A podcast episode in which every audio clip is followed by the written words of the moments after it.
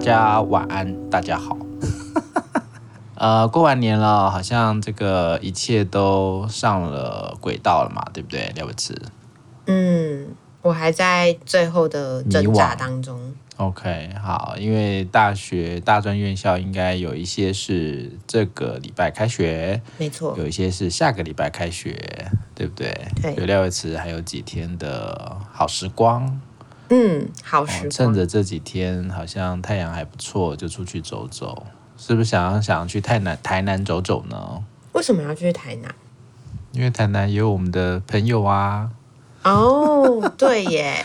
也就是我们今天的来宾。嗯。我们就让廖伟慈来介绍他。好，我们今天邀请了一个在台南，台南嗯、对他，他没有来台北啦，但他现在人在台南，但是在台南某大专的一位心理师。好，我们邀请资平来介绍一下他自己。耶、yeah，欢迎资平。Hello，大家好，谢谢，很高兴可以在这里，谢谢魏子跟慧群的邀请。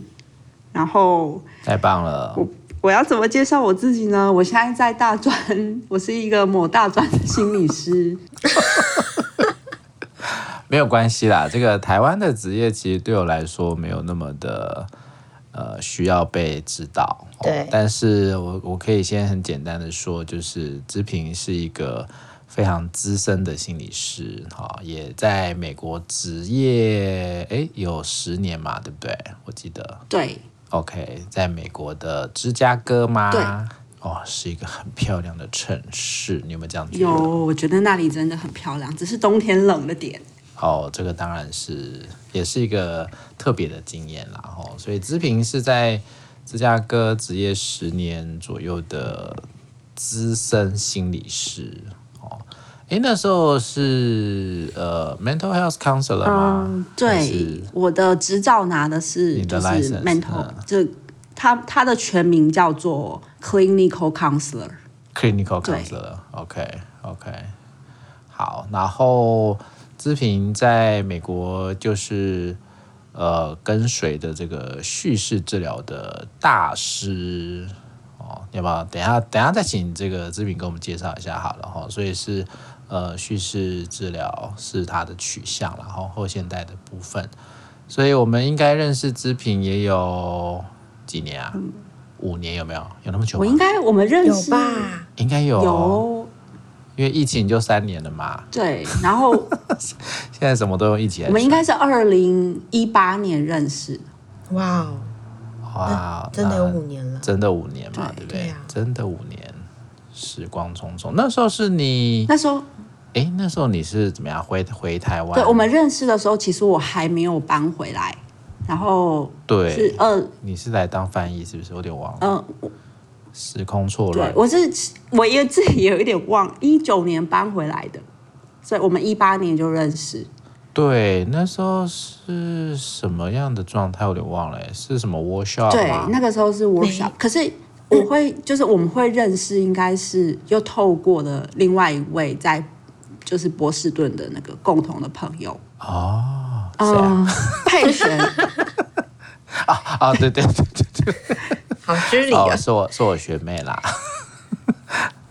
好，OK，好，佩璇不要听到这集哦，我们，对对对对对，哦，是是是，对，因为你们是那个呃叙事的伙伴嘛，对不对？对对对对，因为那时候 Boston 有一些呃叙事的伙伴到，哎，是到芝加哥？哎，没有，其实我会认识，是你是你到 Boston？不是，其实我。你不是认识那个对，然后他是佩璇的同事朋友，应该是算伙伴，是不是？是不是同事？有没有当过同事？我不晓得，但是就是也是在社群里面的伙伴，嗯，叙事的伙伴啦，嗯嗯嗯嗯嗯，OK OK，所以就串起来了，就串起来了，因为我们两个都是台湾人，嗯、然后在学习叙事，对对对对对，这个我想。呃，也是很特别的缘分，然后就是大家对于后现代取向啊、叙事治疗啊，都有一份憧憬哈。然后对这个呃这样取向的伙伴啊，在这个以现在主流的状态来说呢，我们是非常少数啊，少数中的少数，所以碰到哇就会很开心、很兴奋，然后就会变成蛮好的朋友，对不对？嗯，然后我觉得这跟就是我们在后现代的社群里面这种重视社群连接，然后还有就是嗯比较看重社群的力量，然后也其实也需要彼此，嗯、因为就是在。没有人。对，我觉得在这跟主流社会里面，其实就是很多的很多不同的看法，甚至是一些冲撞。有时候在叙事跟后现代的社群里，也是一个互相互相滋养的一个，就是一个来源。嗯，嗯我刚刚其实比较想讲取暖。对，取也可以嘛，哈，冬天这么冷，取暖好像更贴切一点，因为我比 在外面的世界很孤单。很冷，真的。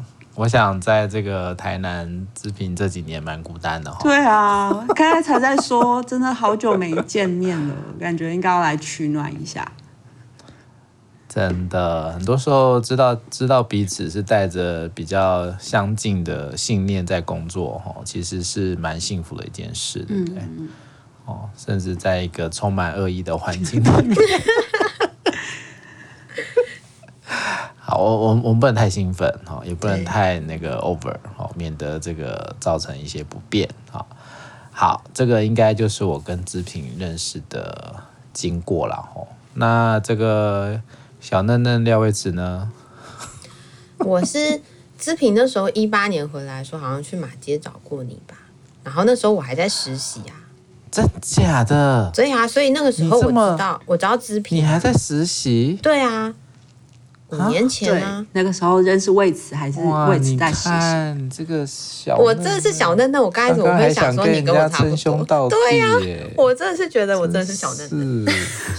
对，所以那个时候也是因为实习，然后我开始上英特森的课嘛，然后志平就有慢慢的回台湾之后有加入，然后所以才开始每次聚会的时候都有见面聊一聊。应该是这样子，那就是廖威慈的开始哎。对啊，是我。志平刚好参与了廖威慈的开始，对啊，见证一切，那，见证一切，然后就在这几年里面慢慢的老化，对，很多的东西、嗯，但没关系啊，老化还没死嘛，老化而已啊。啊，是这样没有？迈入变成资深的过程啊。加五四年不算资深，他现在不太敢讲话了。对，我现在，我刚刚怎么会妄想？不是还在实习生？我觉得我们如果这个死 intern 还敢讲的那么那个，真的十年的芝加哥，还敢跟人家说说什么？哦，我们好像是同级的，应该差不多吧？对不起，没有，我觉得我要跟大家说对不起。但是如果我们要来解构一下资深之前，要看定义。魏慈在大专工作里面是的确是我的前辈，所以真的是要看我们怎么去定义资深之前。Uh, OK OK，感谢你帮我解套。Okay. 但但我觉得不是啦，应该是说，呃，织品有一种年轻感，跟罗慧群不一样，就是会让我觉得，嗯，我们比较靠近。然后，对啊，我就会觉得，嗯，他比较有活力，然后感觉就是我们的时空背景比较靠近。OK，对对，我们要感觉比较没有被压迫，对不对？因为他是叙事啊，因为他是叙事的治疗师啊，嗯，对不对？你从我身上就感受不到这种的感觉，对，对，你相对来说好像少了一点，少了一点什么？但我不确定是什么，少了一点什么？是啦，是啦，是啦，是啦，少了一点活力吧？对啊。少一点活力，嗯哼。OK OK，我我想这个 大家如果熟悉这个叙事治疗哈，大概就比较能够呃有所感受了哈，就是呃压迫啊，或者是说在这种主流意识的这种扭曲底下哦，这个是我们蛮常去从这个观点去看我们。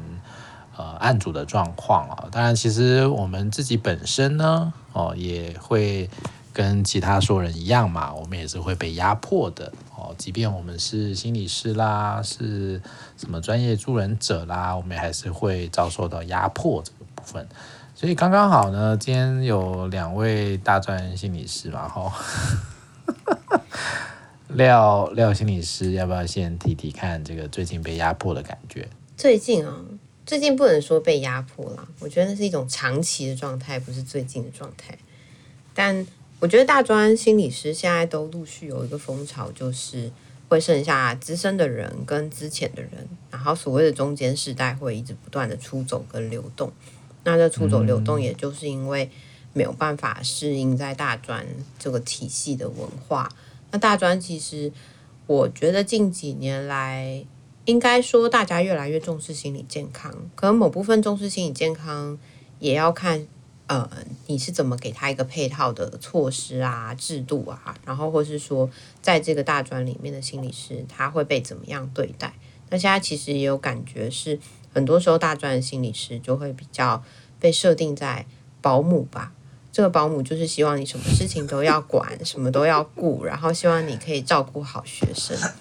但我并没有要去说，哦，所有学生都很享受被照顾，或是说所有的主管都希望你去承担这个角色。但默默就有一种氛围，就长成这个样子。我们有阵子不是一直都在说啊，不要当妈宝嘛，不要当什么，就是长不大的小孩。但现在就是有一种感觉是，好像。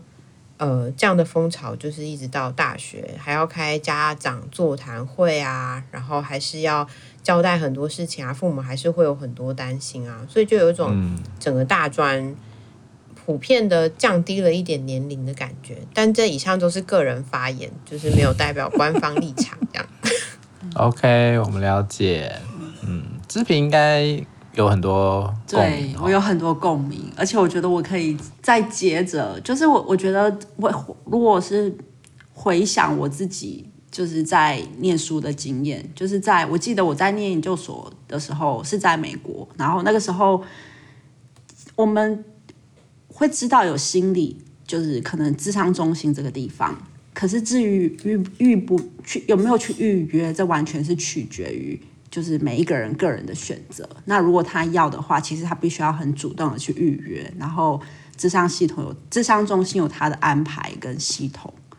然后我觉得我回顾我的工作，我真的蛮能同感同身受保姆这个角色，因为我们其实被期待很多时候是我们自己要去接触学生，然后如果学生不理我们，还要再接触个两次三次，然后就是在过程中还要去可能联络。他的导师，甚至我觉得在大专里面，导师好像已经不是一个，就是像以以前觉得大学老师跟学生的关系其实是比较彼此之间是比较多距离的，因为学生本来也就是可以自主的去选课，然后那样子的导师的角色也是仅限于一个顾问，因为学生被视为一个可以独立思考跟做决定跟负责任的人，可是像。在大专里面，就是保姆这个角色就完全是不同不同的。然后，如果我们把学生视为像学生成年之后，我在我真的觉得他就是要学习为自己做决定，然后为自己负责任，然后甚至就是做完全是自自发性的去做很多事。但我觉得现在大专里面真的期待我们去帮他每个都铺很好，然后去。所谓要接触接触到每一个人，不管他的回应是否 是是他想要他想要他想要回应或不回应，我们都得去很主动的去去把他们抓住。我觉得真的很有共鸣。我们就是保姆，嗯哼。但大家对保姆其实有过高的期待跟要求哈。对啊。北部的保姆要不要说一下？北部的保姆就觉得呢。呃，学校的老师对你会有期待，就是说，哎，这个孩子出一点状况，我没有办法，那麻烦你喽。然后呢，北部的家长也会有点期待，啊，不能说北部家长，应该说家长也会有期待，是说，啊，孩子就在学校啊，那你就要帮忙啊，就是要多照顾他，多多看看啊，多顾一顾。那刚才姿萍在讲的这些东西，我觉得，呃，也会怎么说？无形当中就形塑成一种氛围吧，那个氛围就是说，只要我们没有办法处理的，心理师都可以处理。保姆应该要负全责，或是保姆应该要告诉我们该怎么做。但这时候保姆压力就会很大啦。你说，嗯，你要为一个人负责，为一个群体负责，为一个学校负责，就这负责任这件事情本身就让人家觉得会蛮有重量的。那你的同事跟你的关系有没有办法共同去支撑这个重量？然后又或者是在这个团队里面，大家有没有共识要往前进？那如果真的一起共同往前进了，又会不会有工时过长啦？或是说，嗯、呃，整个我们也变成一种被压迫的角色，自己不自知。可这明明就是我们一直告告诉案主说，你要去。呃，感觉到你自己现在在的位置是怎么样的？有没有被压迫？然后能不能为自己发声？可是有时候北部的心理师，我本人会觉得要发声是有点困难的。他没有这么的，大家都会说哦，这就是这样啊，体制就长这样，你就是要这个薪水，你就需要在这个位置上多做一点啊，然后就是多去承担一点点，又或者是你要让你自己想办法去适应这一切。渐渐的，它就会变成一种常态。那你在发生的时候，人家就会觉得你是一种非常态，或是别人可能会觉得，嗯，是草莓吗？还是水蜜桃啊？还是说怎么那么没办法抗压？可是实际上是这些东西都是一种耗损。你每天要面对太多的嗯行政工作要求、期待，然后你的专业工作你还是要顾好它的品质。这其实就是一个蛮耗损的过程。讲到责任这个部分哦，其实应该织品也很有感觉了哈。嗯，对。而且这个可能变成是一个很单向、很单一的呃责任的区呃责任的定定位啦哈，或者是谁要去承担这个责任这件事。这其实就有点回应到刚刚讲说，呃，现在很多宝宝嘛，哈，很多宝宝大学才出生，哈，或者是很多这个家长，哈，这即便孩子上大学了，还是继续当这个，以前是叫什么啊？直升机父母嘛？还是什么？嗯，哦，就是还是继续的，呃，保护着或者是呵护着他们的小孩。那我想这个。原因实在是太多了哦，少子化也好啦，或者是各种对于这个社会的不安全感啊，还是对于孩子的一些期待要求啊，哦，那再讲到大家对于应该要更成功啊，更有产值啊，谁要负责任啊，哦，这其实都是社会上各种乱七八糟、乱七八糟的事情交织而成的哈。但其实我们现在比较辛苦的，就会是说。当呃大家在关注心理健康，或者在关注像前几年这个很多大专的学生然后跳楼啦、自杀啦，哈一堆这样的呃危机事件的时候，好像大家就才会想到，啊，因为有专业人员嘛，那为什么这些人都没做好呢？或者是说，呃，无论是家庭教育的问题、学校教育、社会教育的一些问题，甚至文化的。眼镜啊，网络的兴起啊，各种乱七八糟的谣言啊，哦，这些好像通通都会回归到心理师功能不好，或者心理师没有做对事情，心理师没有盯住所有的宝宝哦，这个其实我们就呃有点辛苦哦，概括承受了哦。但我想，当然我们不是说怪这些宝宝，然后也不是要怪谁哦，只是在。这样的体制底下，哈，大家真的有没有办法更能够去理解这样的事情，并不是一个专业或一个心理师就能够去扛起来的，哦，或者是不是一个怎么样的一个系统，或者是他们想象有一种完美的系统就可以让这些人就不会跳楼吗？或不会有这一些呃所谓的不适应不良啦、精神疾病啦，哦，所以这个其实对我来说。我们可能自己心里面比较理解，但这样的理解到底哪一天才有可能让所有的人都能够可以知道我们在说什么？哦，我觉得那个其实也是，也好像是一个努力的目标。